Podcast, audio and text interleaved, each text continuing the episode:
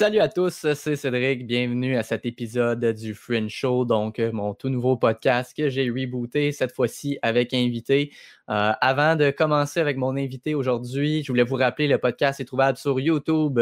Donc, euh, vous avez juste à taper Fringe Show Podcast et vous allez, vous allez le trouver. Ça va être aussi disponible sur les, les, plateformes de Spotify, Apple et Google. Donc, si vous n'avez jamais été un créateur de contenu, vous êtes peut-être écœuré d'entendre ça, mais de laisser un like sur YouTube, de vous abonner à la chaîne si euh, vous êtes un consommateur de podcasts ou euh, sur des plateformes comme iTunes, d'aller laisser 5 étoiles. Ça l'aide beaucoup euh, le podcast à être un peu plus connu, surtout que c'est nouveau. On vit dans un monde d'algorithmes, puis à la base, je fais ça pour mon plaisir personnel, histoire de parler avec des gens intéressants, puis partager leur vécu avec vous mais euh, le plus qu'on peut partager ce qu'ils ont à raconter avec le plus de gens possible, le mieux c'est. Donc, euh, encore une fois, un petit like ou un 5 étoiles sur iTunes, ça l'aide énormément.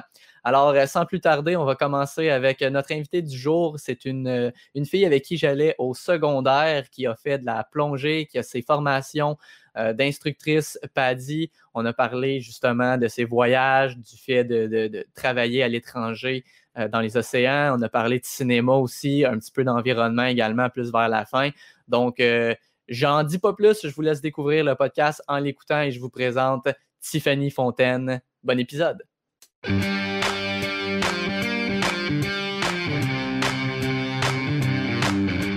Donc, euh, ben, bienvenue encore une fois au podcast, Tiffany. Merci euh, encore d'avoir accepté. Ça doit faire six fois que je te le dis, mais la première fois enregistrée.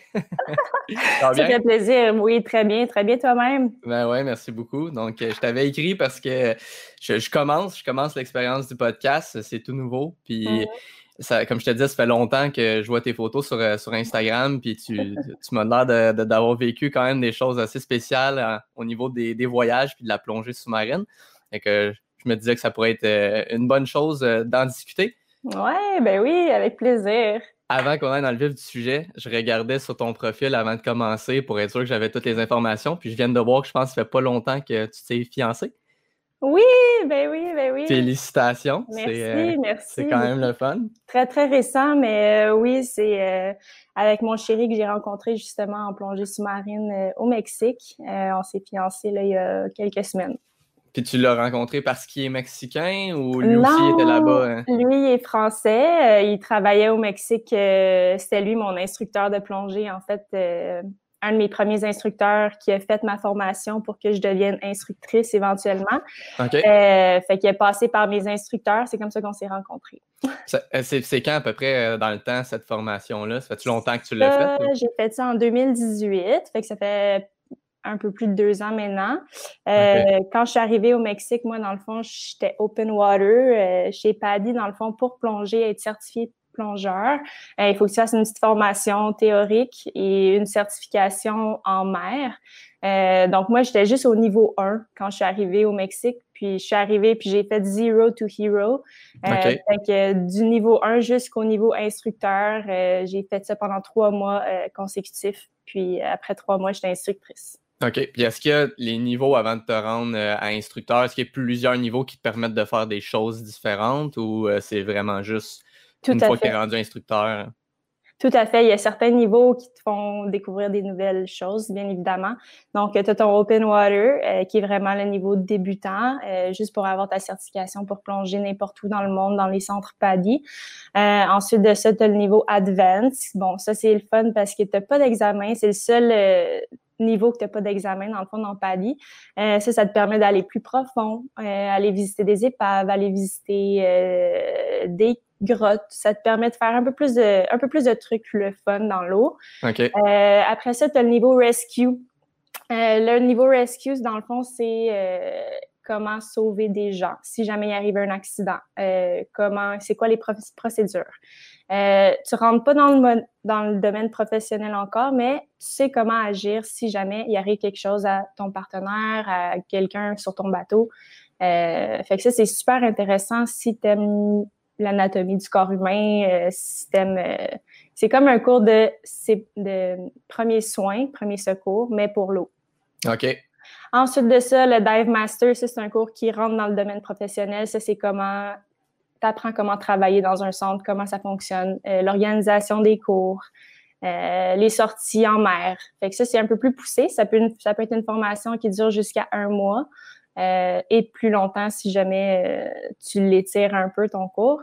puis après ça, ben, tu as la formation instructeur. Donc, c'est vraiment le dernier niveau mais c'est pas le dernier niveau, mais pour atteindre le statut d'instructeur, c'est le dernier niveau que tu as besoin de passer.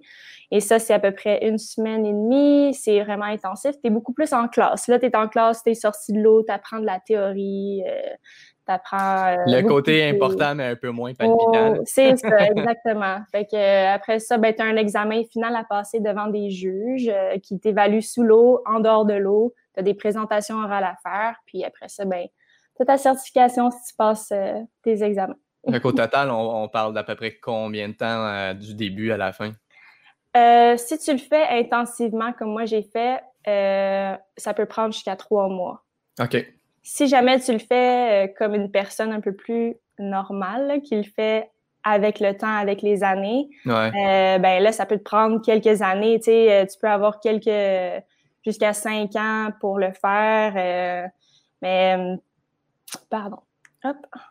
Euh, mais euh, si les gens décident de le faire très, très rapidement, ça peut être trois mois total. OK, OK. Puis, puis Paddy, je connais le nom, euh, je connais pas en profondeur, mais j'ai déjà vendu quelques voyages dans le passé, fait que ça m'a permis d'en apprendre un tout petit peu, mais je pense que c'est la plus grosse ou la seule, je sais pas, là, tu me le diras, mais organisation au niveau international.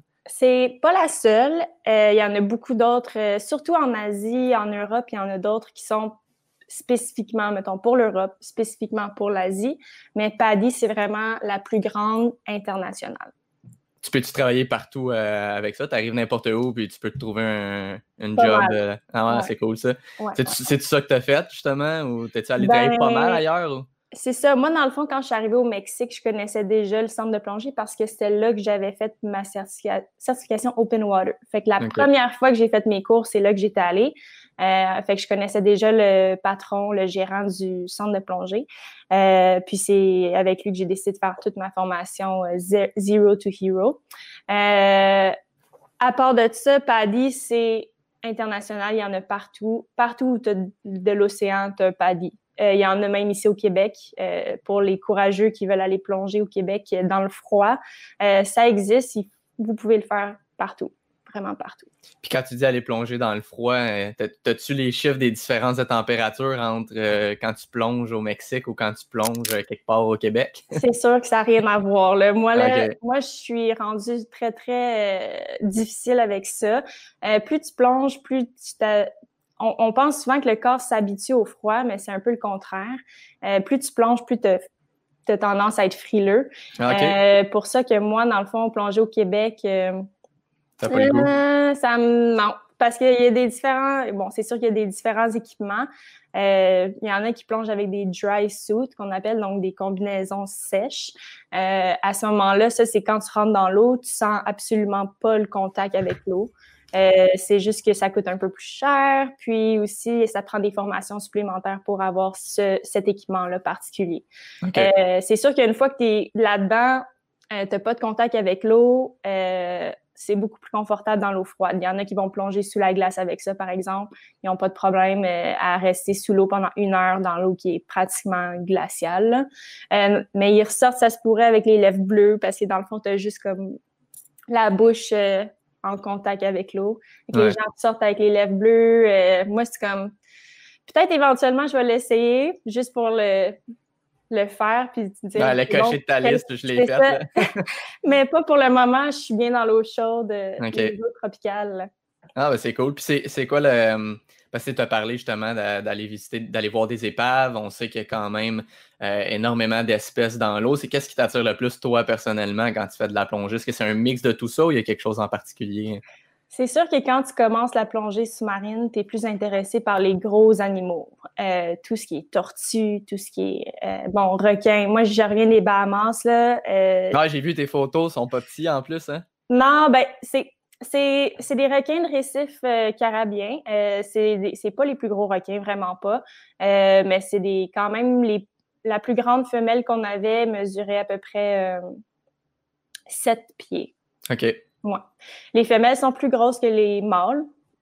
Bizarrement, c'est un des, c'est rare euh, quand que les femelles sont plus euh, grosses et plus grandes que les mâles. Euh, mais oui, la plus grande femelle, jusqu'à 6 ou 7 pieds, c'est, une bonne taille.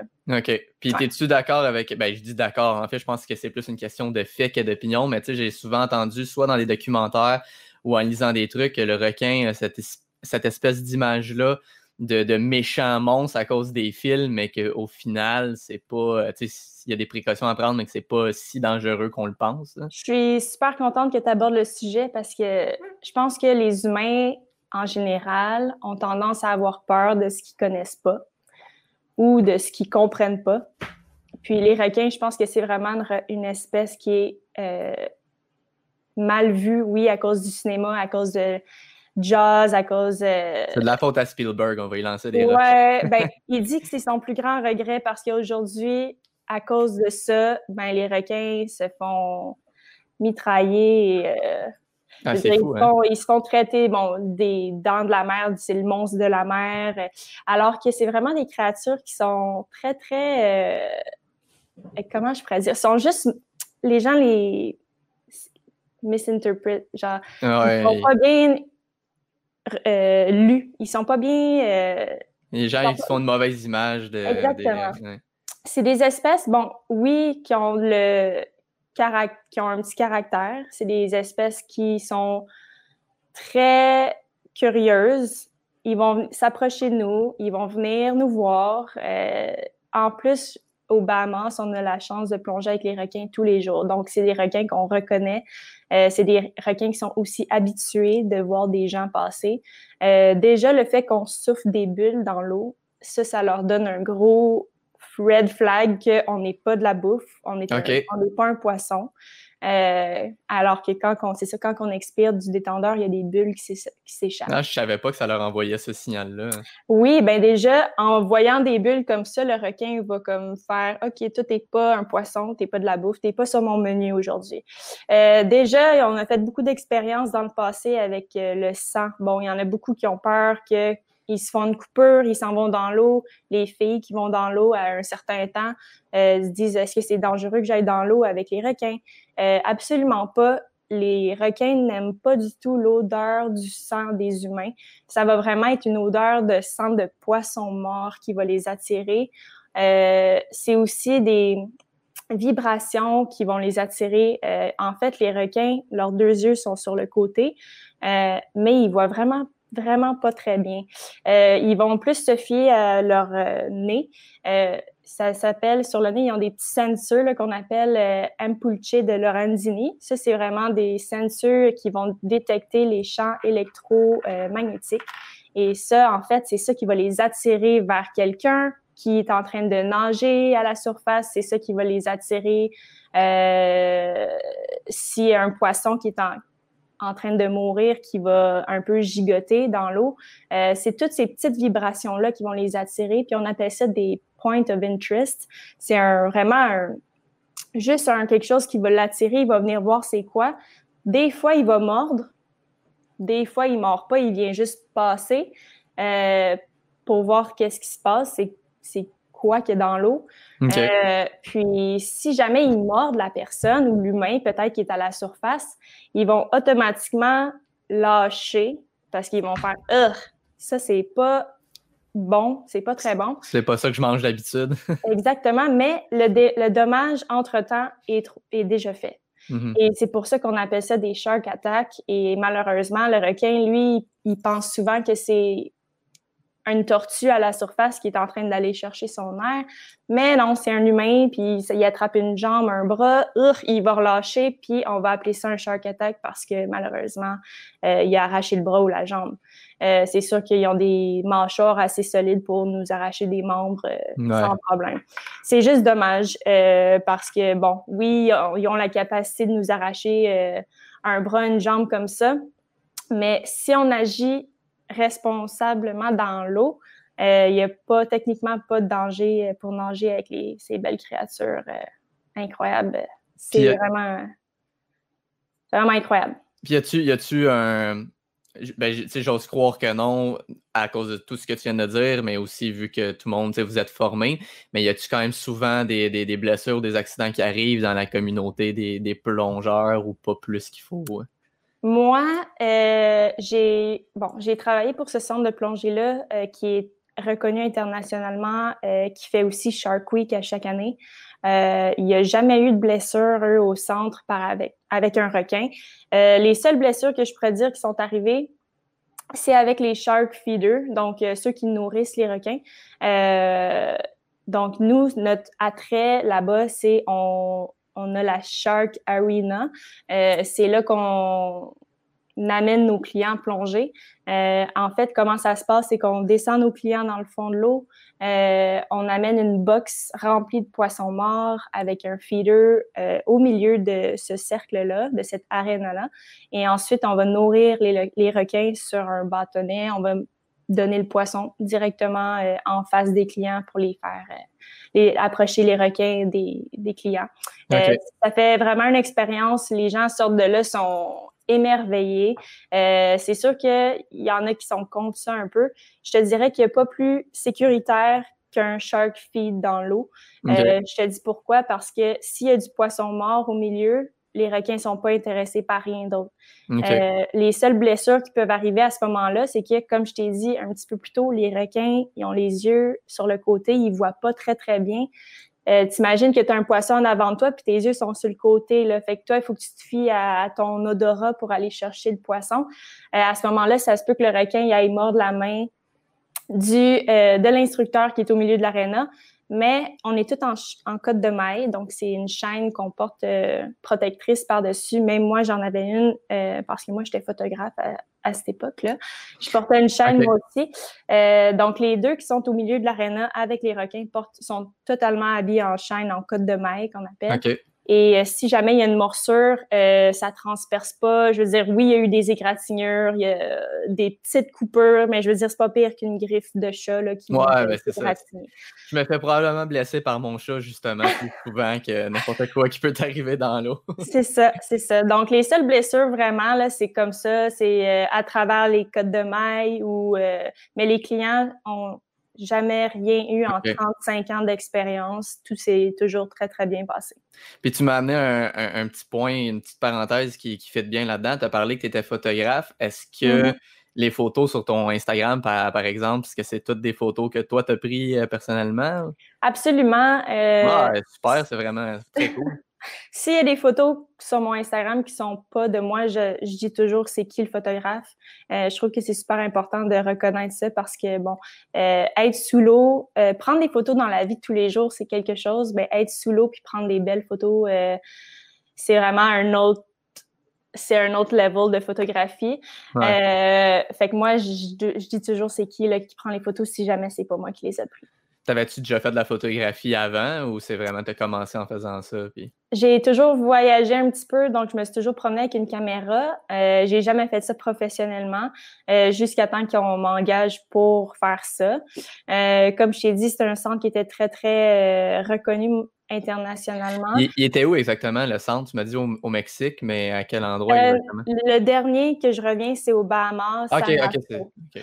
Euh, donc, euh, vraiment, en Nassau, c'est, je pense qu'il y a deux centres de plongée sur l'île. Euh, il y a nous, puis il y a un autre qui est à l'opposé de l'île. Donc, on n'a pas les mêmes sites de plongée. Il n'y a jamais personne qui est sur nos sites à nous. C'est vraiment, c'est notre arena. il y a quelques fois où on voit des bateaux de d'autres centres qui viennent d'autres îles, mais ça, c'est vraiment particulier. Donc, souvent, quand les gens viennent plonger chez Stuart Cove, ben, on a les sites à nous tout seuls. ah, ben c'est cool, ça. C'est cool. Puis j'ai vu justement, si je me rappelle bien, là, de, une couple de mois, je pense que tu étais, prise aux Bahamas avec l'histoire du COVID, ça se peut-tu? Oui, tout à fait. Ben, en fait, nous, le, je m'en rappelle euh, comme si c'était hier, le 20 mars, euh, ils nous ont dit euh, demain, on est obligé de fermer le centre. c'est en fait le gouvernement qui a imposé ça là-bas. les bateaux de croisière avaient déjà arrêté de, de venir à Nassau. Les aéroports étaient fermés. Puis nous, du jour au lendemain, on a perdu notre emploi comme ça. Puis euh, on a été pris aux Bahamas parce que les frontières canadiennes étaient déjà fermées, malheureusement. Avec mon partenaire qui était français, moi, je pouvais pas le faire rentrer au Canada et moi, je pouvais pas aller en France avec lui. C'était un peu. Euh, ouais, c'est un peu, un, peu, un peu de la merde, on va se le dire. un peu, ouais, c'est ça. Puis là, les gens me disaient, ben là, t'étais au Bahamas, là, t'es bien, euh, il fait chaud. Ouais, il faisait chaud, mais je veux dire, toutes les plages étaient fermées, il y avait un couvre-feu, il fallait rester chez soi. Euh, c'était pas, c'était pas mieux qu'ici, là, je veux dire. Ouais, puis ça, à part la chaleur, là, mais. Ouais, puis les gens, de toute façon, peu importe qu'est-ce qui se passe dans la vie, le gazon est tout le temps plus vert ailleurs, puis c'est facile de pointer du doigt, faire comme, ben, tu sais, pourquoi, pourquoi, tu te plains, t'es es bien, puis ben ouais, il y, a plus que ça, là, c'est pas aussi simple que... C'est sûr. Puis en situation de pandémie aussi, c'est pas facile d'être loin de sa famille. Euh, moi, bon, j'étais avec mon chéri là-bas, mais on était tous les deux loin de notre famille. Puis tous nos amis qui étaient là avec nous, les foreigners, ceux, les, les voyageurs euh, étrangers étaient tous déjà repartis. Donc, on a été comme un peu les deux derniers à rester là euh, parce qu'en fait, ils nous offraient toujours du boulot euh, jusqu'à la dernière seconde où ils ont fermé du jour au lendemain sans nous avertir d'avance. Puis déjà, par le temps, les frontières étaient déjà fermées. Donc, on s'est fait un peu avoir, mais on était je veux dire, on n'était pas mal, je veux dire. On, était quand même... C'était juste un petit bâton dans les roues. puis comment vous avez fait pour réussir à revenir? C'était juste de la patience, puis... Euh, oui, on a attendu, nous, on a été pris là trois mois, pas de salaire, pas rien, et euh, je peux vous dire que le coût de la vie là-bas est extrêmement cher. Ouais. Euh, au foin. Tout est importé, hein, donc c'est très, très cher. Euh, on a finalement eu une annonce de notre premier ministre, M. Trudeau, le 9 juin, qui a dit que tous les conjoints, euh, enfants et familles de Canadiens pouvaient revenir au Québec, au Canada avec nous, accompagnés ou sans accompagnement. OK. Donc, euh, M. Trudeau euh, nous a fait une belle petite annonce qui nous a permis de revenir euh, dès que les frontières ont réouvert aux Bahamas parce que tout était fermé. Le premier vol qu'on a eu, c'était en juillet, donc on était les premiers à sortir sur le premier vol. OK. donc là, en ce moment, ton, ton fiancé, il est ici? Il est avec moi, lui, euh, il n'est pas là aujourd'hui. Il s'est trouvé du boulot déjà, lui, puis euh, moi, je suis à la maison. Est-ce que c'était la première fois qu'il venait euh, au, Québec ou au Canada ou il était déjà venu avant? C'est la, deuxième fois. Il, était déjà venu un, quelques, je pense, cinq ans plus tôt. il était venu essayer la plongée, en fait, dans les lacs. Et lui, il a eu l'expérience de plonger sous glace et tout. Euh, lui, ça fait vraiment dix ans qu'il fait ça. C'est vraiment un expert en plongée sous-marine. Euh, n'importe quelle question que tu peux lui poser, technique, pas technique, euh, il peut te répondre les yeux ah, fermés. c'est vraiment, j'ai eu de la chance de tomber sur quelqu'un comme ça qui est vraiment c'est pas parce que c'est mon fiancé ou mon chéri que je pourrais recommander lui à n'importe qui comme instructeur. C'est vraiment le meilleur de ce que j'ai vu à date dans tous les centres que j'ai fait. Cool. Euh, c'est vraiment un gars qui est dans son élément. Puis c'est le fun aussi quand tu euh, es, en relation avec quelqu'un qui partage justement une passion que tu parce que c'est quelque chose qui est rassembleur encore plus. C'est sûr. Puis là, ben, nous, on a eu la chance de travailler ensemble euh, dans les dernières années. Euh, je te dirais que ça passe ou ça casse. Hein. Quand tu fais ça avec euh, quelqu'un, ton partenaire avec qui tu travailles à tous les jours, tu reviens à la maison, on, est, on a vécu un peu les mêmes choses dans la journée. mais j'ai eu la chance aussi parce que moi, j'étais photographe dans mon dernier boulot, puis lui, il était instructeur. Fait qu'on était quand même chacun de notre côté. Euh, ça nous donnait un petit peu d'espace aussi à chacun. Là. Moi, je trouvais ça parfait. C'était comme on travaillait parfois en même temps parce que lui était un shark feeder. Euh, fait que ça tombait des fois qu'on était sur les mêmes bateaux, on travaillait ensemble, puis c'était du pur bonheur, vraiment. Ah ben c'est cool ça. Puis est-ce qu'il avait prévu justement continuer? Parce que tu m'as dit il est français, c'est ça? Ouais, est-ce qu'il avait prévu continuer pour euh, une période indéterminée de vivre à l'extérieur de la France, puis là, vous avez décidé de, vous installer au Québec, ou c'est comment ça se passe pour lui par rapport à la France? Euh, lui, dans le fond, il est parti quand il avait 18 ans, donc euh, il a eu son premier boulot qui était à Malte et Gozo. lui, il a commencé là comme ça son premier emploi. Puis lui, il a mordu direct euh, avec la plongée. Fait qu'il a, il a continué à faire ça un petit peu partout. Lui, vraiment, il a voyagé en Égypte, il est allé en Indonésie, il est allé en Malaisie, en Australie. Euh, il, était, il avait déjà travaillé aux Bahamas, au centre où on a travaillé euh, un petit peu plus tôt. Euh, Honduras, écoute, il est allé partout. Donc, il a fait un petit peu le tour du monde grâce à ça. Euh, puis moi, quand je l'ai rencontré, ben ça faisait déjà 8-9 ans qu'il faisait ça. Euh, fait que lui, c'était comme où tu veux voyager, puis moi, je vais te suivre parce que j'ai fait le tour, puis je veux travailler avec toi, puis où tu veux aller, on ira ensemble. Sans... Ah, wow, c'est cool ça. C'est des belles histoires. Pour le futur, on ne sait pas si on va. Là, pour le moment, le tourisme est un peu mort. C'est un peu dommage parce que on avait des belles opportunités, euh, peut-être en Polynésie française. Ah euh, c'est un peu dommage là, que tout soit un peu en arrêt. Euh, puis c'est dur aussi quand tu pars de la maison de revenir t'installer après deux, trois ans de voyage. Ouais, t'as-tu eu le petit, la, petite dépression du retour? tu passais par ça? Euh, j'ai pas eu de dépression, non, parce que j'étais contente de voir ma famille. Ouais, c'est sûr, avec la situation de la pandémie, ça change peut-être un peu, puis ça fait un bout que tu n'as pas vu ta famille, mais. C'est sûr, ça fait deux ans que je manque Noël. Euh, tu sais, fait que pour moi, revenir, c'est comme, même si j'ai pas d'emploi, moi, je, comme je, reviens juste pour en profiter, euh, voir mes amis, voir ma famille. je revenais juste pour ça. Puis là, justement, on a des projets pour déjà repartir en France pour la prochaine année. OK. Après, une fois que tout va être réglé côté COVID ou. Euh, euh, ouais, dans le fond, même avec le COVID, on n'attendra pas après ça. Nous, on fait nos démarches euh, de notre côté. On, ça avance tranquillement, mais sûrement. Puis, une fois que mon visa va être approuvé, on va pouvoir, on va pouvoir booker nos billets, nos billets d'avion. Puis, as-tu déjà vécu en France? T'es-tu déjà allé? Parce que je me rappelle, il me semble avoir vu des photos euh, dans le temps. Euh, ben dans le temps. On n'a pas 75 ans, là, mais je me rappelle avoir des photos, il me semble qu'il y en avait pas mal en France. Je me rappelle pas si c'était un voyage ou si tu avais vécu là-bas. Oui, dans le fond, quand je suis revenue du Mexique, euh, j'ai commencé à travailler là-bas un petit peu en plongée. Puis après la saison haute, euh, moi puis mon copain, on a décidé de revenir à la maison parce que lui avait une opération à faire au niveau du genou. Euh, donc on est retourné en France tous les deux. Et moi, je m'étais pris un visa pour pouvoir travailler là-bas en même temps. Donc je suis restée un total de huit mois avec lui sur le territoire français pendant que lui fasse son opération, la réhabilitation. Euh, moi, je me suis trouvé un boulot là-bas. Euh, je me suis trouvé plusieurs boulots là-bas. En fait, je mhm. travaillais en boîte d'intérim, donc euh, c'est vraiment quelqu'un qui t'appelle, qui te donne des différents jobs à chaque semaine, dans le fond. Oui, un peu comme les, les, les Randstad. exactement. J'ai travaillé pour Randstad. D'ailleurs, c'est ça. Super cool. Ah, puis est-ce que côté visa, c'était un visa vacances-travail ou qu'est-ce que tu avais pris comme permis vacances-travail, donc un PVT euh, de type 3D. Euh, ouais. C'est compliqué à obtenir? Non, en fait, pour les Québécois, c'est assez facile d'obtenir ça. Je pense que c'est le plus facile à obtenir d'ailleurs. Euh, j'ai juste attendu, moi, à peu près un mois pour le délai de traitement, puis j'avais mon, mon visa prêt à partir. Moi, je l'ai pris pour six mois au début, mais tu peux le prendre jusqu'à deux ans maintenant. Ouais. Parce que je sais ça, je sais qu'il y a des pays que c'est plus facile que d'autres, ou je pense que l'inverse de la France au Québec, c'est un petit peu plus compliqué que du Québec à la France. tout est compliqué ici.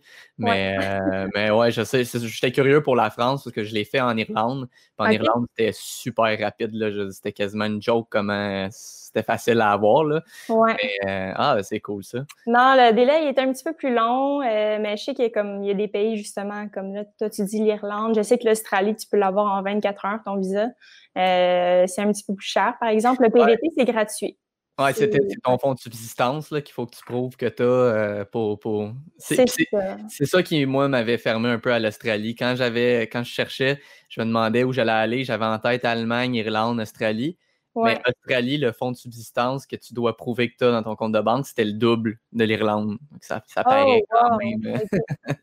L'Australie, il euh, faut que tu fasses les fermes, il euh, faut que tu, tu bosses assez fort là-bas pour euh, si tu veux rester plus qu'un an. Là. Ouais. ouais, c'est, Mais l'Australie, je le mets sur mon sur ma liste, mais pas tout de suite. Là. Éventuellement, mais que j'aille un peu de temps si ça me tente un jour d'aller travailler là-bas. Sur, ta liste, là, je sais que tu as dit vous avez des, justement des projets pour, euh, pour la France, mais si tu pouvais choisir là, demain matin euh, l'endroit numéro un où tu vas aller, ce serait où? Euh, en ce moment, j'ai beaucoup d'attirance pour l'Asie. tantôt, tu me parlais de qu'est-ce que tu aimes voir sous l'eau. tu me parlais de les gens aiment voir quoi. Bon, les tortues, les requins, euh, tout ça, moi, j'ai vu déjà. maintenant, j'aimerais plus voir les petites choses. en Asie, ils ont beaucoup de micro-life, des petites espèces toutes petites qui sont très, très colorées, diversifiées. alors, le côté Asie m'attire beaucoup. Je te dirais probablement soit l'Indonésie ou la Polynésie française qui malheureusement t'a dû le rayer pour l'instant, temporairement. Ouais, ouais, ouais. Euh, ça m'amène à une autre question. Tu, euh, justement, tu m'as dit, bon, ton, ton, ton, fiancé, ça fait une dizaine d'années qu'il fait ça. Euh, toi, tu as fait mm-hmm. ta formation en 2018. As-tu toujours eu une passion, un intérêt pour la plongée ou ça s'est développé dans ta vie d'adulte? je te dirais que c'est mon beau papa, mon, le copain de ma mère, qui était déjà plongeur quand je l'ai rencontré. Euh, il a initié ma mère à la plongée sous-marine aussi. Euh, puis moi, le fait que ma mère fasse la plongée sous-marine, ça m'a piqué ma curiosité. J'ai dit, mon Dieu, t'as pas peur? Moi, j'ai toujours eu peur de l'océan parce que justement, c'est il y a beaucoup d'espèces qu'on connaît pas, il y a beaucoup de choses qu'on ne comprend pas dans l'océan, euh, des comportements qui sont inhabituels pour nous. Euh, puis pour moi, c'était vraiment euh, surmonter une peur de faire ma formation open water. J'avais, j'étais terrifiée de l'océan avant. J'avais, j'avais peur des requins. Moi, j'ai les requins, les requins. Cette, cette peur-là, puis qu'aujourd'hui, tu as tes formations d'instructeur. Ouais, ouais, ouais. Mais quand on m'a initié, je me rappelle la première plongée en mer, je, j'avais, je, je tremblotais et euh, du coup, j'ai mis ma tête dans l'eau pour voir, je m'en vais là, là, je m'en vais à 10 mètres sous moi. OK, tu sais, c'est pas un bleu infini. Je veux dire, on t'amène pas dans des profondeurs extrêmes. Les premières fois, on t'amène dans le 3 mètres de profondeur, puis on y va graduellement. Euh, puis c'est des lieux qui sont sûrs, qui sont protégés. Ben, pas protégés, je peux pas dire ça, mais naturels, qui sont assez en bon état pour qu'on puisse vous amener là sécuritairement. Euh, c'est pour ça que j'étais entourée d'instructeurs. Donc, euh, la première fois, j'ai dit, OK, là, je prends une grande respiration, j'y vais. Euh, puis ça a vraiment été là, un, éblouissement, euh, épanouissement. Euh, j'ai, c'était un nouveau monde. Vraiment. Puis, justement, quand tu as fait ça, là, tu parlais que ta mère, quand elle a commencé, ça a piqué ta curiosité. Est-ce que est-ce que c'est quand tu étais, étais, jeune ou c'est. J'étais adolescente. OK. j'étais au cégep. Je pense que j'ai fait ma formation Open Water, j'avais 18 ou 19 ans. Donc, cégep, euh, j'ai commencé ça. Ils nous ont amenés au Mexique, justement, au centre de plongée dont je t'ai parlé. Fosea Mexico, ça s'appelle, un super centre de plongée qui est reconnu maintenant aussi en Asie. Ils ont ouvert, euh, je pense, en Indonésie, à Bali. Et au Japon, je pense qu'ils prévoient ouvrir un nouveau centre là-bas. Euh, donc, ils nous ont amenés là. Puis, nous, on avait toutes fait notre théorie en ligne avant le voyage. Puis, en arrivant là-bas, on avait quelques séances de piscine à faire pour bon, nous présenter l'équipement. Euh, puis euh, après ça, c'était hop, euh, on saute à la mer, puis let's go. on y va. Tu avais étudié en quoi au cégep? Faire un petit parallèle, mais toujours. au cégep, moi, j'étais en design. Bon, j'ai fait un, un design, un, comment, une technique en design de présentation. tout ce qui est pour étalage, travailler en cinéma, tout ce qui est J'aurais pu faire plusieurs métiers avec ça, mais j'étais tellement jeune en terminant que j'ai décidé de continuer à l'université. J'ai étudié la publicité et euh, après ça, j'ai refait un AEC en design d'intérieur. OK. Ouais. Donc, aucun, aucun rapport. C'est souvent comme ça, c'est fou. Hein? Ben, ça t'amène quand même des choses dans ta vie, mais c'est fou comment on ne travaille pas toujours dans, dans ce qu'on a étudié. C'est sûr. J'ai travaillé deux ans en design. J'ai travaillé pour une belle boîte à Candiac, euh, Cuisine Brodère. Euh, j'ai appris beaucoup, mais tu sais, j'avais 23 ans. J'étais derrière un ordi euh, de 9 à 5. Puis j'ai eu, en fait, mon, une de mes meilleures amies qui a décidé de partir pour l'Australie à ce moment-là. puis moi, j'ai dit, moi aussi, je veux partir.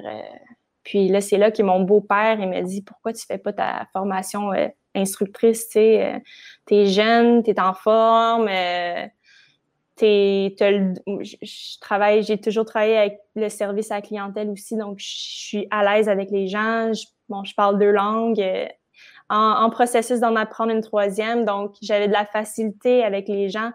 Euh, puis travailler en plongée sous-marine, ça m'a juste ouvert des portes justement partout dans le monde pour pouvoir voyager, travailler avec les gens, apprendre des histoires, les histoires des, des, plongeurs avec qui tu travailles, euh, des expériences qui sont euh, inoubliables vraiment. Puis une fois que tu as vécu ça, tu dois pas trop avoir envie, le goût de tu dois pas trop avoir envie de retourner dans un 9 à 5 en arrière d'un écran. Ça serait pas facile pour moi. Je te dirais que je, là, je vis, ça fait à peu près trois ans que je suis dans ce mode de vie-là. Euh, ça serait très difficile pour moi de revenir à un niveau 9 euh, à 5, euh, bureau. moi, j'étais prête à continuer. Là. Si le COVID n'était pas arrivé en 2020, je serais probablement toujours au Bahamas en ce moment ou ailleurs dans le monde en train de travailler là-dedans, c'est sûr et certain. Puis quand tu vas, tu vas être en France, est-ce que, est-ce que tu vas essayer encore que ce soit ton, ton, travail principal ou tu vas pas avoir le choix de t'adapter euh, temporairement ou tu sais pas encore? Euh? Pour le moment, on a décidé, moi puis mon chéri, de mettre la plongée de côté pour la prochaine année. Ah.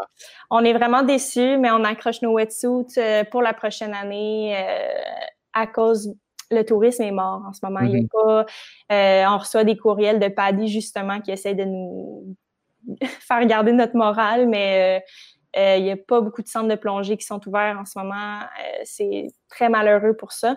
Alors, cette année, non, on retourne dans le design. Cette année, en fait, les parents à mon chéri font des flips de maison depuis 30 ans. Donc, euh, on s'en va en France faire ça. Dans le fond, on va investir pour euh, retaper des maisons pour la prochaine année. Wow, c'est très cool ça. Ouais. C'est quand même un beau projet en attendant, au moins. Des beaux projets, puis on travaille, on travaille, pour nous. On travaille pour des projets que nous, on veut faire.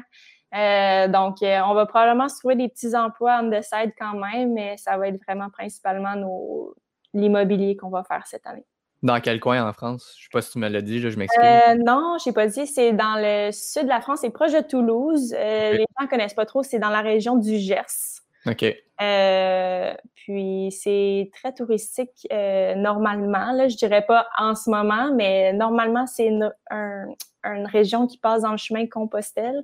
Et beaucoup d'Américains passent par là et heureusement, nous, on parle, bon, français, anglais, mon chéri parle espagnol aussi. Euh, les, par les Français en France, euh, bonne chance pour en trouver qui parlent anglais. Euh, je pense que nous, on a, bon, cet atout-là qui peut nous aider à développer quelque chose de peut-être intéressant pour une peut-être une auberge ou un Airbnb qui aurait du sens là-bas et pratique pour les Américains qui viennent en France. Ben oui, certainement. Puis là, tu m'as dit que ton, ton chéri parle euh, espagnol, puis tu m'as dit que tu voulais apprendre une troisième langue. J'imagine que c'est celle-là. L'espagnol, je trouve ça super pratique. Euh, bon, nous, euh, bon, avec le Mexique, c'est sûr que moi, j'ai, voulu apprendre l'espagnol en allant au Mexique. Trois mois, je m'étais dit, Colin, je vais sortir avec un espagnol Euh, mais quand je suis arrivée, je travaillais pour une école française, donc euh, juste entourée de Français. Donc, euh, j'ai malheureusement pas autant appris que j'aurais souhaité, mais j'aimerais bien éventuellement apprendre soit l'espagnol vraiment plus poussé ou l'allemand. Hmm, du speech Dutch. J'aimerais ça. Je connais pas du tout ah, ben, l'allemand. mais... Je connais juste des bases que j'ai commencé avec Duolingo, mais c'est un bon choix, je trouve. Je te donne mon étiquette. Je pense que c'est proche du français, puis je pense que quand tu l'écoutes, c'est c'est comprenable, mais euh, j'aimerais beaucoup, beaucoup apprendre l'allemand éventuellement. Oh, ben, puis il y a beaucoup de, il y a beaucoup de similitudes quand même aussi avec l'anglais. Euh, encore, ce que je disais tout le temps à un de mes amis, c'est que tu as certains mots que tu vas uh-huh. reconnaître facilement. Exemple, du lait en anglais, c'est milk, puis en allemand, c'est milch. M-I-L-C-H. Fait que okay. perdu, tu l'entends, ah, c'est cool. Ça. Mais après ça, on te donne un autre mot qui sonne pas, pas en tout comme sa version anglaise, puis là, t'es perdu complètement. l'allemand. Des fois, ça ressemble, t'es comme, ah, je comprends, je comprends. Ah, là, je l'ai ah, perdu. Ah non, ah, je t'ai perdu. C'est ça. Il y a l'allemand ou sinon euh, l'italien euh, qui j'ai beaucoup fréquenté des Italiens dernièrement justement au Bahamas puis j'ai trouvé que l'italien c'était tellement beau, c'est comme tu sais quand on dit c'est sexy là, tu sais c'est beau là, c'est je trouve que c'est sharp vraiment l'italien. On verra. Ah, ben c'est cool ça. Puis, tu m'as parlé de. Euh, quand je t'ai écrit, tu m'as dit, ben oui, ça fait déjà 10 ans qu'on s'est parlé. C'est fou, hein? là, la première chose que je me suis dit, c'est Ah, on a eu un beau party de retrouvailles de 10 ans. Hein? Ouais, ouais, ouais, ouais, ouais. C'est fou, hein? Moi, j'ai passé devant du rocher hier parce que justement, mon copain fait de la rénovation dans une maison qui est juste derrière le deuxième pavillon. Euh, puis je voyais tous les étudiants sortir à la fin de la, journée. Puis j'étais comme, hey, ça fait déjà dix ans que nous, on était là. C'est, ça passe vraiment, vraiment vite. C'est débile parce que je, je me disais l'autre fois, en ce moment, on a vécu deux fois notre secondaire depuis qu'on a gradué. Tu sais, en termes de durée, là, en termes de. En termes, Ouais, ouais, ouais. Ça a quand même pas de sens. Puis, euh, mais t'avais-tu, je suis juste curieux là, pour quelqu'un qui écoute en ce moment, je dis pour quelqu'un qui écoute, vu que le podcast est nouveau, il va y avoir le monde que moi je connais, puis le monde que toi tu connais. pour l'instant, ça va être pas mal ça. Mais euh, mais petite parenthèse quand même, t'avais-tu vu des choses par rapport à des retrouvailles avant la, pandémie ou t'as rien vu passer de J'ai rien vu passer. Ça, moi non plus. Euh, moi, j'étais sur le comité Gala euh, la dernière année du secondaire. Donc, j'ai beaucoup travaillé avec la directrice, euh, je pense que son nom c'était Joanne, la, celle qui était un peu aux cheveux rouges, là, rouge-roux. Ouais, ouais, ouais. Joanne, me semble. Mais elle, elle me disait que c'était elle qui organisait les réunions à chaque année. Euh, puis d'ailleurs, je ne sais toujours pas si c'est elle qui est là-bas, mais j'ai rien vu passer par rapport à ça. Aucune invitation, aucun, ah, non aucune lettre courrier. Moi, j'ai dit à ma mère aussi, j'ai du courrier qui, arrive à la maison pour moi de du rocher, euh, tu checkeras ça. Euh, mais non, rien du tout. non, je parlais de ça avec ma blonde, puis elle me disait, ben, d'habitude, ça prend quand même un des élèves qui, qui prend l'initiative ou quelque chose comme ça. Puis ah, j'étais surpris, c'est pas vraiment la fin du monde parce que c'était pas nécessairement euh, dans, très haut dans ma liste de priorités, mais j'étais juste curieux parce que je me rappelle, je pense en secondaire 4, il y a une journée, je commence un cours de, sciences, puis sur le tableau, euh, c'était écrit Bonne journée, les étudiants, euh, signé graduation comme dix ans plus tôt. Ah, ouais. La, veille, il y avait eu un, des retrouvailles dans la classe. Puis euh, je me rappelle tout le temps de ça. Puis là, je me disais, il va sûrement avoir quelque chose. Puis c'est ça. Je ne sais pas si c'est un élève qui doit prendre l'initiative ou si c'est l'école qui organise ça. Mais j'ai rien vu passer, moi non plus. Je pense que c'est l'école qui prend l'initiative de contacter un étudiant ou un groupe d'étudiants. Euh, c'est pour ça que moi, je pensais peut-être avec le comité gala, euh, me faire contacter pour me dire Hey, Tiffany, est-ce que tu aimerais organiser quelque chose, une réunion? Mais non, même pas. Peut-être le comité, euh, le, comité pour le livre de photos. Là, euh, je me disais peut-être qu'eux, ils ont reçu quelque chose aussi, mais euh, non. Puis j'ai même eu des amis qui m'ont écrit pour me dire, parce que moi, en secondaire 5, après le bal, j'ai organisé comme un gros, gros, gros party chez moi ici à Candiac. Euh, j'avais, c'est comme un après-balle. Il y avait une centaine de personnes qui étaient venues. Puis il y en avait plein qui m'ont écrit euh, Ça tenterait pas de faire une réunion, justement, euh, un genre de main party, mais dix ans plus tard. mais ma mère n'était pas d'accord. Oui, puis c'est ça. Ça prend de l'énergie aussi qu'à 16, 17 ben ans, tu l'as parce que tu veux faire le party pour célébrer la fin. Mais dix ans plus tard, c'est c'est moins. Euh, moi, je je suis pas dans le pays depuis trois ans. Je ne suis plus en contact avec autant de personnes que je le souhaiterais.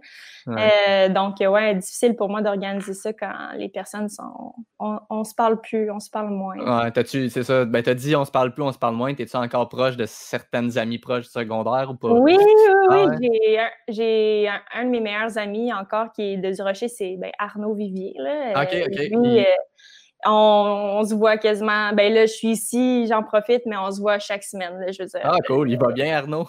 Oui, il va super bien. Euh, lui, il est rendu, euh, il a perdu beaucoup de poids, il s'entraîne, il est en santé. Je suis vraiment fière de lui, honnêtement. Il a perdu quasiment, je pense, 60 kilos là, dans la dernière année. Euh, c'est vraiment énorme. Il a perdu, vraiment, il a fondu. Je suis vraiment fière. Vraiment fière de lui. Ah, ben, c'est cool. Puis tu parlais justement que tu disais peut-être que tu allais recevoir des, informations ou ceux qui étaient dans le comité du, livre euh, de, fin d'année. Mais euh, tu vois, moi, dans la dernière année, j'étais dans le conseil d'élèves. Oui. Euh, puis j'ai rien reçu non plus. Fait que je sais pas, c'est peut-être juste mort comme ça, puis il n'y a rien qui, s'est donné. C'est dommage, c'est dommage parce que ça aurait été vraiment fun de, voir de revoir tout le monde. J'ai des amis maintenant que j'ai pas revus encore, mais qui ont des bébés, tu sais, sont fiancés ou mariés. C'est comme, c'est vraiment, on est rendu tout le monde dans une autre vie, là, donc. Ben oui, complètement. Ça aurait été vraiment, moi, j'aurais vraiment trippé de, de faire cette réunion-là. Euh, c'est malheureux que ça se passe pas, mais peut-être que l'année prochaine, on pourrait le reporter en 2020. Ouais, peut-être, peut-être. j'ai, l'impression aussi, je, je sais pas, c'est une, la spéculation, mais que à cause des réseaux sociaux, euh, mm-hmm. On voit quand même les gens, justement, on ne s'est pas parlé, ça fait 10 ans, mais je savais que tu faisais de la plongée et que tu étais pris au Bahamas pour la COVID. Peut-être que, ça fait que l'espèce de besoin de revoir le monde après 10 ans, je me mets dans la génération de nos parents, ils se revoient après 10 ans, il y en a qui n'ont vraiment eu aucune nouvelle pendant 10 ans, nous autres, on voit, veut, veut pas indirectement un peu, fait que peut-être que ça contribue aussi à ça. Hein. C'est vrai, mais moi, je vois ma mère qui va encore à ces réunions de secondaire encore aujourd'hui. Elle, c'est ça. Tu sais, je veux dire, après 10 ans, 20 ans, 30 ans, 40 ans, ils vont, ils font des réunions à chaque 10 ans. Moi, je trouve ça super cool qu'il y en a qui y aillent encore. Euh, mais je me dis, c'est vrai qu'avec les réseaux sociaux, on est encore plus, un, peu plus au courant de ce qui se passe avec les gens. Mais de revoir ces personnes-là puis de vraiment jaser en one-on-one -on -one avec quelqu'un, c'est, c'est parce que moi, je serais là, je pourrais être là pendant des heures, des jours. Je pense à essayer de parler avec le plus de monde possible, mais non, j'aimerais vraiment ça que ça se fasse éventuellement. Ça serait un beau projet. Ben, on verra bien. Puis parlant de secondaire, euh, quand, quand, on était en secondaire 5, il fallait faire les choix de cégep. T'étais-tu du genre que tu savais. Euh, parce que là, on sait que là, tu as, fait une transition vers, la plongée, mais au moment où tu avais 16-17 ans, avant de t'inscrire au cégep et d'aller en design, est-ce que tu savais déjà qu'est-ce que tu voulais faire à ce moment-là ou tu faisais partie de la gang qui stressait un peu parce que tu savais pas où tu voulais aller? J'étais, je savais pas vraiment où est-ce que je voulais aller. Euh, j'ai toujours eu une folle passion pour le cinéma, euh, tout ce qui est euh, création d'objets, création de décors, mise en place du décor, j'ai toujours été passionnée par le, cinéma en général. Je voulais, je voulais percer en cinéma, euh, pas nécessairement devant la caméra, mais vraiment plus derrière. Euh, puis je savais pas trop quelle formation faire pour ça, donc j'ai vraiment pris des trucs en or qui pourraient peut-être me servir éventuellement. En design de présentation, justement, tu fais beaucoup de on essaie de refaire le faux, en fait. Là, c'est, on recrée, euh, on essaie de faire des publicités de nourriture. Je veux dire, quand on voit un burger, une photo burger McDo, euh, tout est parfait, tu vois un petit peu de tout dans le ah, Ils ont toujours l'air délicieux dans les ben, annonces. Hein. Vu de dos, là, le burger, il y a des éponges, il y a des affaires de jammer là-dedans pour que tout soit parfait. Mais moi, c'est vraiment le derrière la caméra qui me passionnait vraiment beaucoup. Euh, mais malheureusement, le cinéma, euh, c'est beaucoup du contact. Euh, si tu n'as pas de contact en cinéma, c'est un peu plus dur de percer. Puis une fois que tu es dedans, ben tu as juste besoin d'une personne ou deux qui s'occupent de ça. C'est pas des postes abondants. Mm. Donc, je me suis un peu dit, malheureusement, je peut-être un jour, on ne sait jamais qu'est-ce que le futur nous réserve, mais pour le moment, le, le, cinéma, c'était comme c'était trop euh, c'était hors de ma portée. Puis as-tu l'impression, euh, parce que je suis un tripeux de cinéma aussi, là, as-tu l'impression que ce que tu viens de dire, que c'est pas abondant parce que justement, tu n'as pas besoin à un certain moment, pour certains postes, tu n'en as pas besoin d'une tonne? As-tu l'impression que c'est spécifiquement au Québec que si tu es à Toronto, Vancouver ou aux États-Unis, c'est moins pire ou tu penses que c'est pas mal la même chose partout? Je, ben, je pense qu'il y a un poste, il y a des postes qui sont moins en demande, comme si je peux dire ça comme ça. Euh, c'est vraiment difficile de rentrer dans des postes que moi je voulais faire. Euh, le set, tu sais, je veux dire, euh, pardon, je trouve pas mes mots. Quelqu'un qui met en place un plateau. Dans le fond, c'est cette personne-là que moi je voulais être. Quelqu'un qui vient placer le verre d'eau, quelqu'un qui vient placer la feuille. Je veux dire, je sais pas si tu as déjà regardé l'émission. Moi, je regardais beaucoup à l'école. J'étudiais ça. Je regardais pas ça dans la vie de tous les jours, mais les beaux-parents. Euh, euh, ah ouais, ouais, ouais. Oui, je sais. Oui, c'est ça. Tu vois, dans le fond, la maison, une maison de tous les jours qui est placée, c'est un bordel. Il y a des matins qu'ils sont tous en train de déjeuner sur l'îlot, mais tu sais, c'est quelqu'un qui vient placer le désordre. Ben placer le désordre. Moi, c'est ça que je voulais faire, c'est quelqu'un qui, fait, qui vient placer le plateau. Euh, placer la scène, mais comme je t'ai dit, c'est vraiment des, des, opportunités qui sont rares.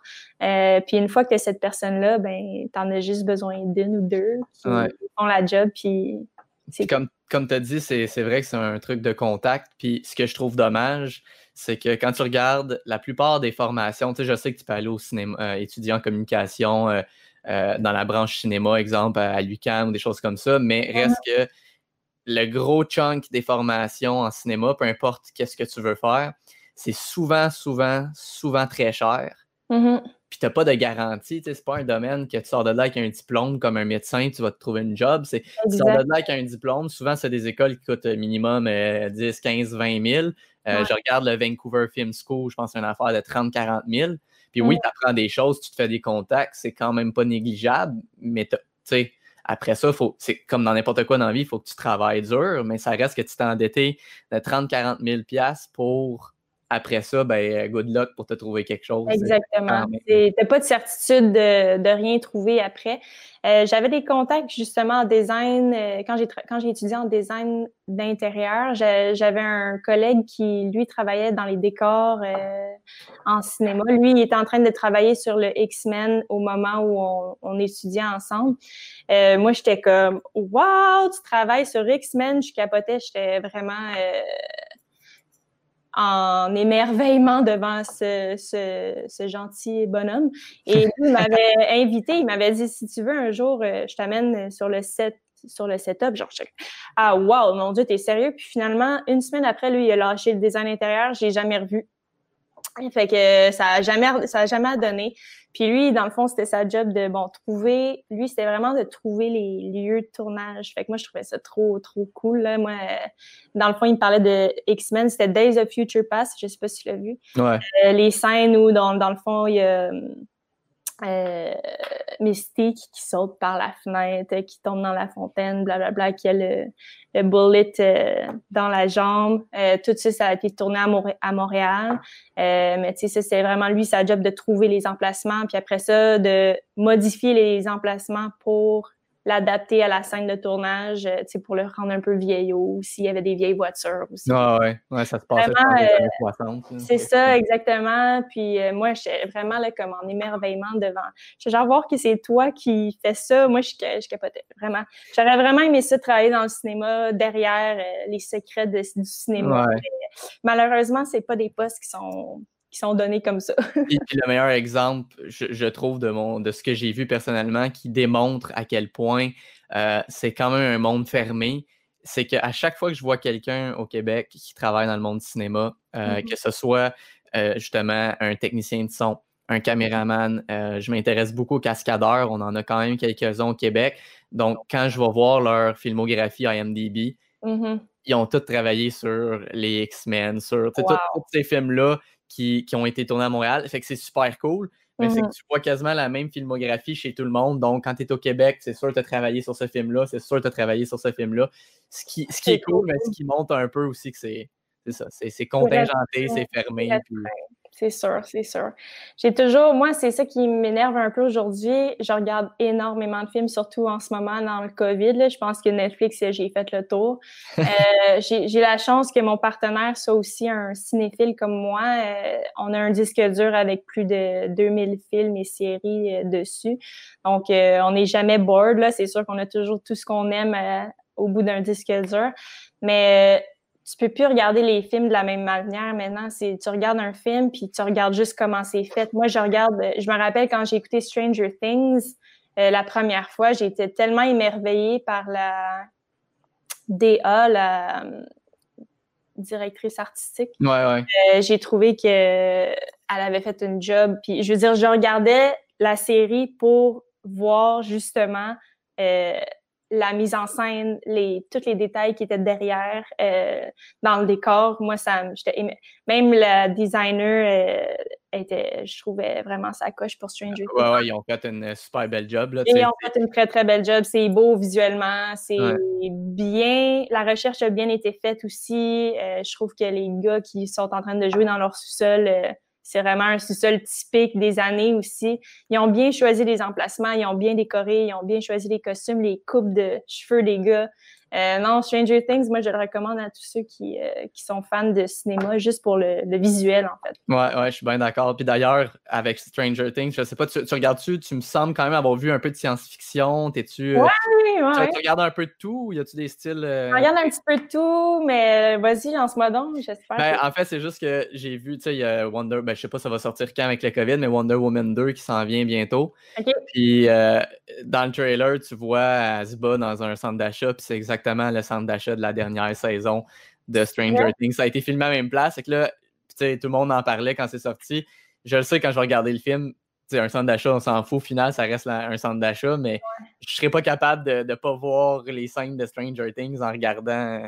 Oui, c'est sûr. Ouais, ça aussi, c'est une autre affaire. Mais moi, j'ai, je me suis dit, ben là, c'est ça, ça c'est mon partenaire aussi. Lui, il regarde pas de trailer.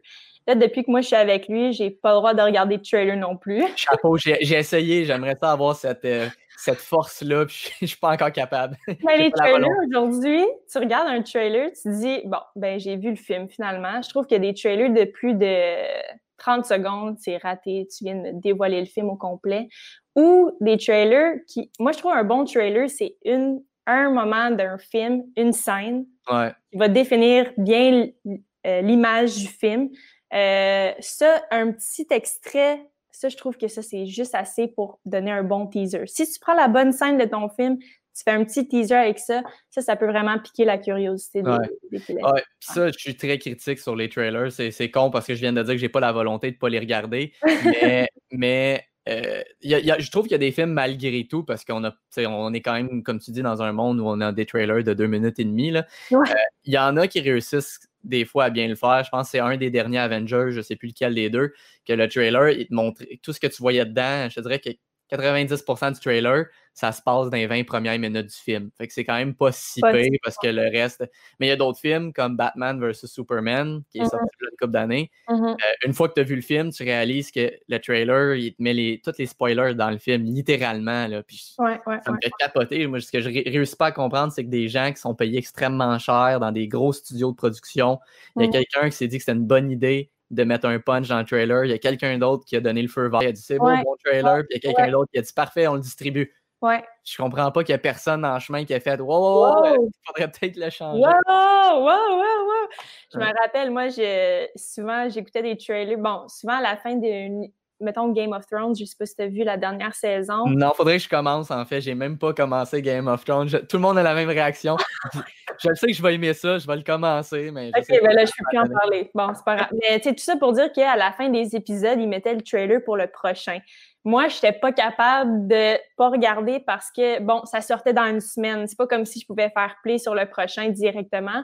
Euh, puis moi, je regardais les trailers, puis juste avec le son, moi, j'avais mon partenaire qui était comme, mais non, il, faut, fallait que je coupe le son parce que lui, juste avec le son, ça le faisait capoter. Là. Il fallait pas qu'il en entende trop, il fallait pas qu'il voit rien. Euh. c'est comme, là, là, là, là, là, là, j'attends rien, je vois rien. Tu me dis quand c'est fini, je vais pas voir. Ben, il fait bien parce que c'est la meilleure façon d'apprécier complètement ton, ton film ou ton émission. Oui, oui, je peux. Ouais, mais en même temps, un teaser qui est bien fait, il va juste te donner, il va juste te faire mordre au prochain. Tu veux juste que le prochain arrive plus rapidement. Tu n'as pas écouté rien de ça, Game of Thrones? Rien du tout? Non, écoute, j'ai, on dirait que des fois, j'ai, c'est une question de volonté. Ouais, je, sais, je sais. C'est une question de, de, de, de, prendre le temps de, de le regarder. Puis euh, quand quand ça commençait, quand j'entendais tout le monde en parler, il y avait déjà une coupe de saison de sortie.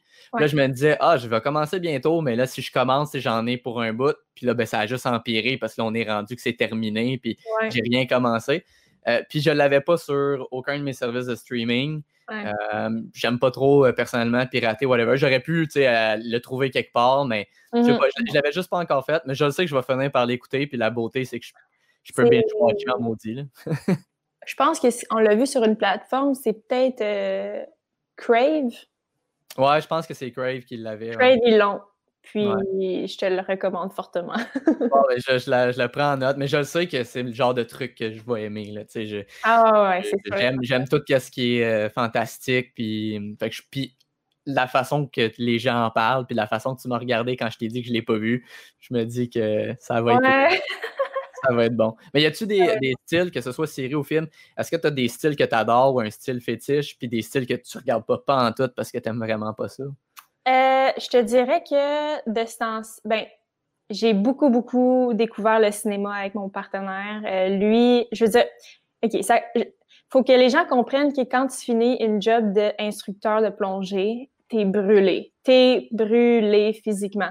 T'arrives chez vous, tu te couches sur ton lit, tu te fais de la bouffe rapido presto, puis tu t'écrases, OK, le soir. tu fais vraiment la patate, là. Puis, bon, en même temps, je veux dire, on regarde des films, un film par soir avec une série pour le dodo. Je veux dire, euh, on était vraiment, vraiment au taquet pour les films. Euh, je te dirais que j'ai commencé beaucoup, j'écoutais pas de films d'horreur avant, maintenant j'en écoute de plus en plus. Je trouve qu'il y a des scripts qui sont vraiment vraiment cool dans les films d'horreur. Euh, c'est sûr que des fois, bon, je me cache de même, mais je tripe vraiment sur les sur le scénario euh, du, des films. Euh, avant, j'écoutais pas du tout, mais maintenant, je commence un peu plus à aimer. Euh, je suis vraiment une fan euh, de tout ce qui est Marvel. je suis vraiment une petite geek pour ça. Je suis vraiment en moins d'ici, par exemple, mais tout ce qui est Marvel, je, on s'est fait le marathon Marvel justement en, en, ordre chronologique pendant le COVID, puis j'ai vraiment, vraiment trop trippé, c'était le fun. T'en avais pour un méchant bout, hein? Ben, tu sais quoi, ça nous a duré peut-être une semaine, là, mais euh, on, les a tous écoutés. C'est la première fois que je le faisais de A à Z, euh, vraiment en écoutant tout, tout, tout ce qui est sorti en ordre chronologique. Euh, C'était vraiment cool, vraiment, pour toutes les fans de Marvel. Je, je, vous conseille de le faire au moins une fois. Ben ouais. tout ce qui est série, saga, bon, j'aime beaucoup la science-fiction. J'en écoute moins de ce temps-ci, mais tout ce qui est policier, j'ai pas aimé euh, action. Non, il y a vraiment pas grand-chose que j'écoute pas, vraiment. Ah, à cool. part les musicals, je te dirais que je déteste ça. Ouais, j'ai bien de la misère, moi aussi. Il y en a un, il y en a un que j'ai aimé pour plein de raisons. Justement, tantôt, on parlait de direction artistique. Euh, elle, elle était vraiment bonne dans ce film-là. La La Land, je sais pas si tu Je l'as l'ai vu. pas là. vu. J'ai vraiment. C'est un musical, je suis pas attirée pantoute. Et puis je te comprends, écoute, je suis pas attiré par les musicals. Ça- on se ressemble un peu sur les goûts parce que je suis quelqu'un qui consomme pas beaucoup de films d'horreur. Mhm. Euh, moi, je suis pas encore rendu à, à ton, à ton niveau de, de commencer à développer mon intérêt, mais il y en a des fois, tu sais, il y en a des fois que, que je suis capable de dire, OK, ça c'est intéressant. J'aime mieux l'horreur euh, plus réaliste, comme tu sais, des trailers avec de- euh, que ça pourrait être vrai, là, tu sais, les affaires de fantômes, tout ça, ça m'intéresse un peu moins. OK, je comprends. Mais euh, pour les musicals, je suis comme toi, je ne vraiment pas. Mais euh, je sais pas, La La Land, peut-être la performance justement d'Emma Stone puis Ryan Gosling, le fait que j'aime quand même pas mal le jazz aussi. Puis euh, pour vrai, le, le, le, le, le, le directeur artistique du film, il a fait une super belle job. Tu sais, c'est visuellement, c'est fun à regarder, l'histoire est bonne. C'est moins musical. Euh, Qui était- que tout le monde, euh, a- en fait, j'allais dire un exemple qui est pas bon parce qu'il l'a dès le début du film, là, mais que le monde embarque ses chars puis danse. Là, Ouais, que à la footloose, là. Ouais, finalement, il y en a un peu dans La La Land, mais je sais pas. Celui-là, un peu comme je viens de dire que des fois, des films d'horreur, il y en a un que je vais pouvoir dire, OK, lui, même si c'est pas mon genre de film, lui, je l'ai aimé. Je te dirais que La La Land, côté musical, il, il- il est là-dedans aussi. euh. OK, OK, OK, OK. Ben, je vais, je vais le mettre sur ma liste. Je pense qu'il est sur Netflix d'ailleurs. Donc, euh, Ah, ça se peut très bien. C'est c'est ton fiancé qui t'a fait découvrir les, les films d'horreur ou Ouais, lui, il est vraiment. euh, il, aime bou- il aime ça, avoir peur, je pense. Euh, il- c'est un gamer aussi, puis je sais qu'il joue à des jeux où euh, c'est comme un jeu d'horreur. Ouais, les survival que tu joues dans le noir avec. euh, Tu joues dans le noir, t'entends les zombies derrière qui te sautent dessus. Euh, non, fait que lui, il aime ça, je pense, à- le sentiment d'être stressé, d'avoir peur. ouais, Euh, fait que c'est vraiment lui qui m'a comme initié à, à l'horreur. Puis oui, il y a des films au début, bon, j'étais comme, garde, on peut-tu l'écouter dans le jour au moins, là? On peut-tu pas l'écouter quand il fait noir avant d'aller se coucher? Euh, mais tout ce qui est euh, Insidious, euh, Conjuring, Conjuring j'ai vraiment beaucoup aimé le, le, le, le script. Euh, récemment, on a plus écouté, euh, c'est un nouveau réalisateur qui le nom m'échappe, euh, qui a fait vraiment fureur, c'est le film Get Out. Ouais, ça a l'air bon, ça. Tu vois, ça fait partie du genre de film qui m'intéresse, malgré qu'à la base, j'aime pas trop le. Ouais. Puis dans le fond, celui-là, ce réalisateur-là, il a refait, il utilise beaucoup, euh, beaucoup, beaucoup l'afro-américain pour les rôles. Euh, puis dans le fond, il a fait euh, Us aussi récemment avec Lupita Nyong'o qui joue dans tellement de trucs maintenant. Elle qui était dans 12 Years a Slave, elle qui a joué dans Star Wars aussi. Elle, je la connais, mais le film, il me dit rien. Us, peut-être j'ai vu passer, puis c'est... Euh, ça, c'est vraiment cool. Euh, je te dirais que c'est un peu de la fiction aussi, mais c'est super intéressant comme, comme film. Quoi d'autre qu'on a regardé récemment? J'aime aussi, bon, la comédie comédie horreur. Moi, j'ai beaucoup ah, ouais, rigolo. Le Babysitter, le The Babysitter, il y, a, il y a le deux qui viennent de sortir. On l'a ah, pour vrai? C'est-tu encore avec euh, le, même casting ou ça a changé? Et ça a changé. Un, ben, c'est grosso modo le même casting. Il y a quelques nouveaux ajouts, mais grosso modo, nouveau même casting, euh, le même qu'il y a deux, deux ans. Genre. Ouais.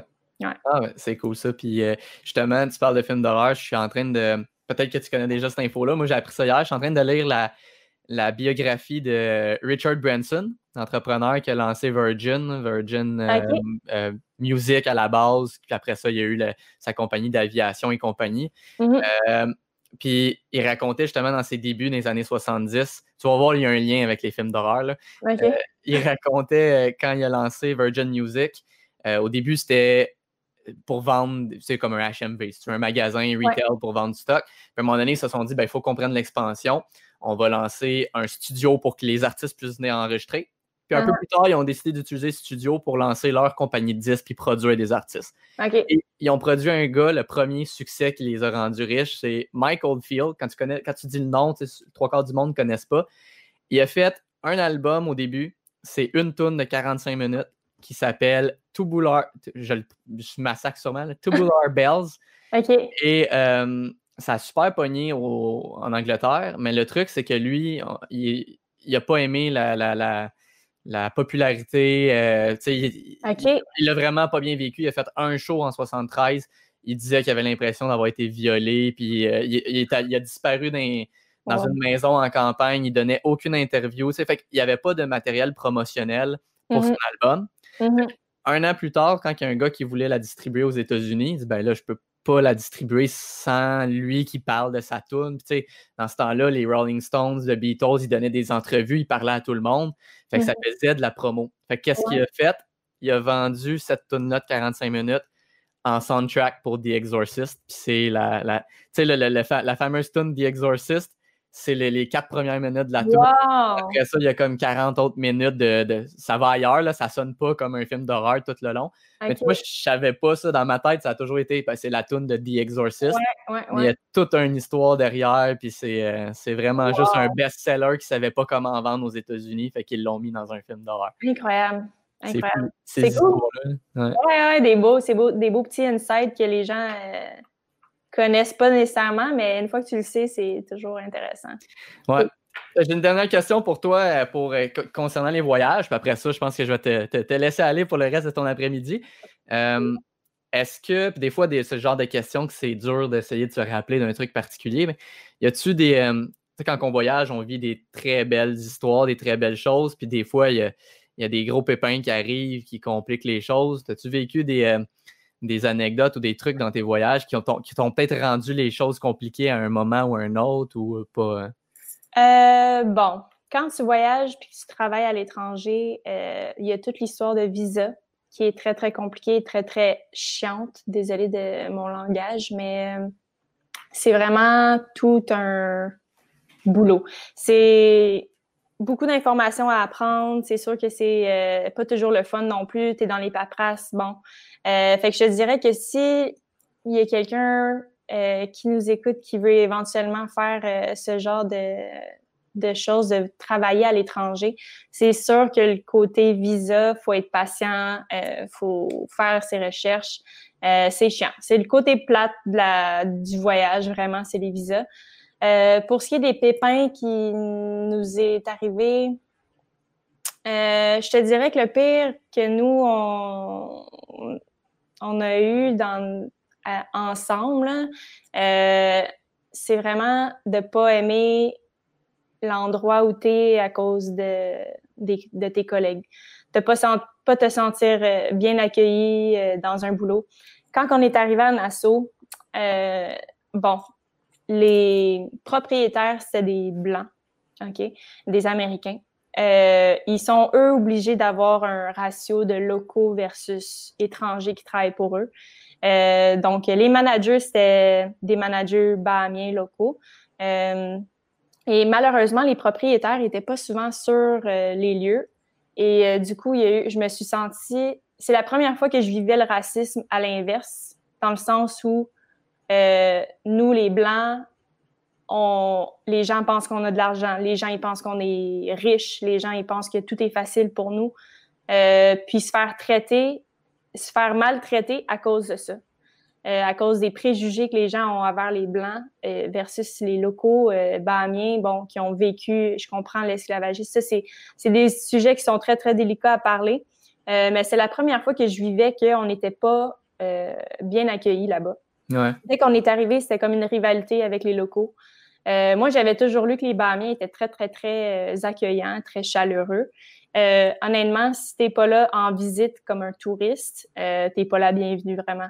Parce que pour eux, tu leur voles leur travail, tu leur voles, tu leur voles leur spot. nous, ils pensent qu'on est privilégiés.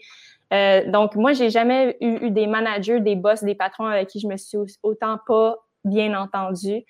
Euh, pourtant, je suis une fille qui est facile, qui est easygoing. Puis moi, je veux dire, bon, je comprends que quand tu es nouveau dans un spot, il faut que tu montes l'échelle. Je veux dire, euh, tu commences pas shark feeder quand tu arrives, c'est sûr et certain.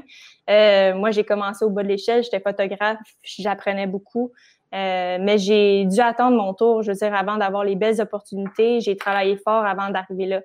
Euh, les locaux, ils nous ont toujours perçus comme des menaces. Ça, j'ai trouvé ça vraiment dommage parce que on avait tellement un travail qui était le fun et beau euh, que je me suis dit, à cause d'eux, ça ruine l'expérience aussi. Euh, quand tu arrives le matin puis que tu es un peu comme en compétition contre ton staff, ton propre staff, c'est vraiment quelque chose qui est désolant. Je te dirais que là, une fois que tu étais là-bas, on était un peu pris là-bas puisqu'on avait signé un contrat pour un an. Euh, donc, une fois que ça, ça arrive puis que tu n'aimes pas l'endroit où tu es, ça, ça peut être un peu difficile pour euh, le moral à long terme. Il faut vraiment que tu sois bien où tu es puis que tu aimes les gens avec qui tu travailles. Moi, j'ai toujours dit, j'aimerais bien mieux faire un boulot euh, plate avec du monde le fun qu'un mm-hmm. boulot le fun avec du monde plate. Euh, ça fait toute la différence quand tu as une équipe qui est le fun avec toi. Si c'est du monde qui, je veux dire, moi, je veux dire, je me suis fait voler mon stock par mes propres collègues, collègues de travail. Je me, je me faisais voler plein d'affaires. Euh, fait que, quand j'arrivais au boulot, je me méfiais carrément. Je me méfiais du monde euh, avec qui je travaillais. même des managers, je veux dire, je leur demandais jamais rien parce que je savais que c'était toujours non la réponse. si c'était pas du monde accommodant. donc, ouais, si les gens commencent à voyager, faire sûr qu'ils sont bien où ils sont, parce que sinon, ça peut être très, très, très dur sur le moral. Personnellement, quand tu es loin de la famille ou quand tu vis 24 heures sur 24 avec ton partenaire, il faut que tu sois bien. Genre, il faut que tu sois dans un environnement qui est positif, qui est good vibes. ouais, ben, c'est un excellent conseil. Puis, tu sais, ce que tu disais, que c'est un sujet, un sujet touché. Euh, c'est vrai parce que, tu bon, as dit euh, le, racisme à l'inverse, je comprends ce que tu veux dire, mais ça reste que c'est du racisme, c'est du racisme. Puis c'est vrai qu'on souvent on a peur d'aborder le sujet euh, d'un point de vue blanc. Parce mmh que c'est vrai qu'on, je veux dire, on, s'entend qu'on se mentira pas qu'on en subit beaucoup moins, puis le, white privilege, peu importe comment tu le définis, il existe pour vrai. Ouais. fait ça nous rend tout le temps méfiants de discuter de quand un blanc est victime de racisme, mais ça l'existe quand même, puis c'est pas, pas plus acceptable que quoi que ce soit. tout à fait, tout à fait. Puis, je veux dire, voyager, je pense que c'est vraiment un privilège. Euh, c'est rare. Tu sais, moi, je, suis beaucoup de, de voyageurs sur euh, les réseaux sociaux qui disent que c'est les Blancs, c'est vraiment un privilège de voyager. Euh, moi, la plupart des gens avec qui j'ai travaillé là-bas n'étaient jamais sortis de l'île de Nassau. Je veux dire, c'est du monde qui n'ont pas l'intérêt ou pas le budget peut-être de sortir euh, à l'extérieur, de voyager comme nous à travers le monde. Euh, puis à cause de ça, malheureusement, c'est des gens qui n'ont pas la passion autant que nous. Je ne sais pas si c'est compréhensible. Ah, c'est du monde qui travaille dans le tourisme parce que c'est le seul truc qui te ramène de l'argent là-bas. Euh, si tu travailles pas dans le tourisme aux Bahamas, euh, tu fais un job un peu pas très payante. Je veux dire, c'est un peu plate. Euh, fait que si les gens qui travaillent sur l'eau comme instructeurs de plongée, c'est tes collègues, puis eux, c'est du monde qui s'en foutent carrément de la plongée sous-marine, qui ne respectent pas les environnements. Ouais, eux autres, une job, une job, là. C'est une job, c'est une job comme une autre. Puis c'est pas du monde qui réalise à quel point ils sont dans un beau spot internationalement, qui mm-hmm. sont avec des espèces qu'on trouve pas partout dans le monde, euh, qui ont des visibilités qu'on retrouve euh, à quelques endroits qu'on peut compter peut-être sur une main euh, à travers le monde. c'est des eaux qui sont crystal clear là-bas. C'est rare qu'on ait une mauvaise visibilité, c'est souvent une question de courant aussi, mais c'est des gens qui apprécient pas leur chez eux, alors que nous, on arrive là, on se déplace chez vous, on arrive chez vous, euh, on veut travailler pour vous, on veut vous aider à, faire euh, de votre centre le meilleur centre de plongée possible, euh, donner une belle réputation à votre centre, puis vous, vous êtes là alors que vous n'en avez rien à foutre de lancer vos bières par-dessus le bateau, lancer vos cigarettes dans l'eau alors que c'est pas biodégradable. Tu dis, Colin, c'est pas du monde qui respecte leur propre environnement, qui respecte leurs collègues. c'est vraiment dommage pour ça. C'est vraiment Puis ça, mais tu, tu, me fais réaliser que j'ai remarqué quelque chose avec le temps, même à la limite ici. Euh, n'importe qui, je, je, suis assez, moi, j'ai une opinion assez forte sur le fait que n'importe qui qui voyage ou qui a voyagé beaucoup ou mmh qui a, du moins cet intérêt-là, et en partant plus respectueux puis plus ouvert d'esprit. Je généralise énormément, là, des cons, il y en a partout, puis il va en avoir des voyageurs, mais, mais je pense que, euh, tu sais, overall, la plupart du monde qui, voyage sont plus ouverts d'esprit, puis plus respectueux aussi. Puis, tu sais, j'ai pas besoin de chercher loin. Je regarde mon entourage. Mon entourage part de la famille jusqu'à des amis, des anciens collègues. Puis, puis tu sais, au, au, quotidien, ça paraît pas nécessairement. C'est pas le genre de choses que je leur mettrais d'en face parce qu'on a toute une expérience de vie différente mais je le ressens quand même souvent, l'espèce de fermeture d'esprit de quelqu'un que tu sais que cette personne-là n'a pas vraiment voyagé ou pas beaucoup, puis elle n'a pas cet intérêt-là. Mm-hmm. Euh, ça paraît, puis tu parlais justement que, bon, à Nassau, exemple, les locals qui vont jeter leurs cigarettes dans l'eau ou des trucs comme ça, ben tu sais, fais juste penser ici, tu es capable de trouver quelqu'un qui, qui, va pitcher son verre de McDo par la fenêtre de son ah et qui ah pense que c'est donc bien drôle, puis ben souvent c'est rare que cette personne-là, elle a l'espèce de respect que tu développes en voyageant, puis en découvrant d'autres cultures, ça t'amène ce, côté-là que tu appliques dans toutes les sphères de ta vie après. C'est clair. Il y a des cons partout, comme tu dis. Euh, il va en avoir partout, c'est sûr et certain. C'est le fait aussi de travailler dans l'eau, je te mentirais pas que tu en apprends beaucoup sur l'environnement. Je veux dire, travailler dans l'eau, tu vois concrètement ce qui se passe dans l'eau. Fait que tu vois euh, moi, ça m'est déjà arrivé de voir, bon, des poissons qui sont pris dans des dans des déchets, dans des débris, dans des sacs plastiques ou qui vont pour aller manger du plastique. Puis tu essaies juste de nager le plus rapidement possible pour aller enlever le sac de plastique de l'eau parce que les animaux se nourrissent concret. Ils pensent vraiment que c'est un jellyfish. Il y a beaucoup de poissons qui mangent du jellyfish, puis ils vont penser que le débris de plastique, c'est un jelly. Fait que souvent, ils vont nager en direction, puis toi, tu, tu, fais ton possible pour aller y arracher de la bouche quasiment. C'est comme, non, mange pas ça. Mais on le voit tous les jours, ça. Puis malheureusement, moi, c'est quelque chose qui me brise le cœur, euh, malheureusement, dans le domaine de la plongée. Je te dirais que ça, c'est quelque chose qui est très dur à travailler avec. C'est de réaliser à quel point les gens font pas attention euh, à l'environnement. Euh, la crème solaire, il euh, n'y a rien de plus mauvais pour l'océan. Il euh, faut vraiment faire attention aux marques de crème solaire qu'on utilise pour aller dans l'eau.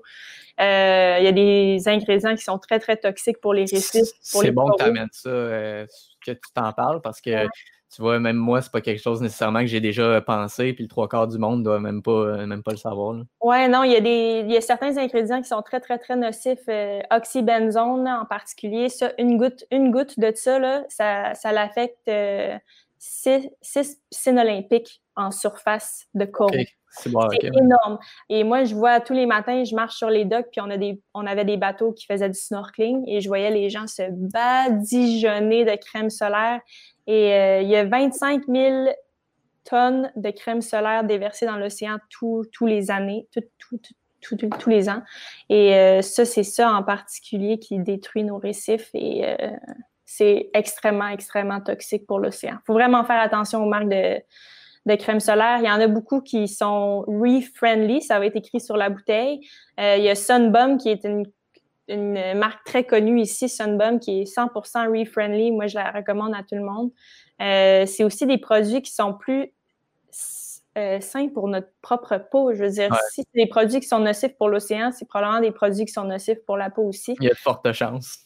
Donc, moi, j'ai vu des bébés qui, ben, des parents qui mettaient de la crème solaire à leur bébé qui revenaient toutes brûlées. Je veux dire, si les gens font pas attention à ce qu'ils mettent sur leur peau, c'est sûr et certain que si tu vas dans l'océan après, euh, quelque part, c'est qu'il y, a un problème. Il, y a, quelque chose qui fait pas un plus un. Euh, ça marche pas. Les récifs sont en train de mourir. On les voit blanchir à chaque année.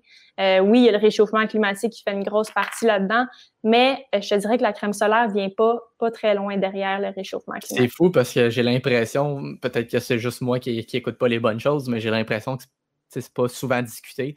C'est rare que j'entends, justement, quand, quand tu as des, environnementalistes qui parlent des coraux, c'est rare que j'entends euh, fait attention à la crème solaire, c'est tout le temps les, les, les pailles de plastique, puis euh, les, le gaz, puis le pétrole, mais j'entends ouais, ouais, ça, c'est sûr que ça, c'est comme, bon, des les accidents de bateau, on en voit, je veux dire, là, je pense qu'il y en a eu un autre en, proche de euh, Madagascar, là, qui vient de se déverser là-bas, dans ce coin-là.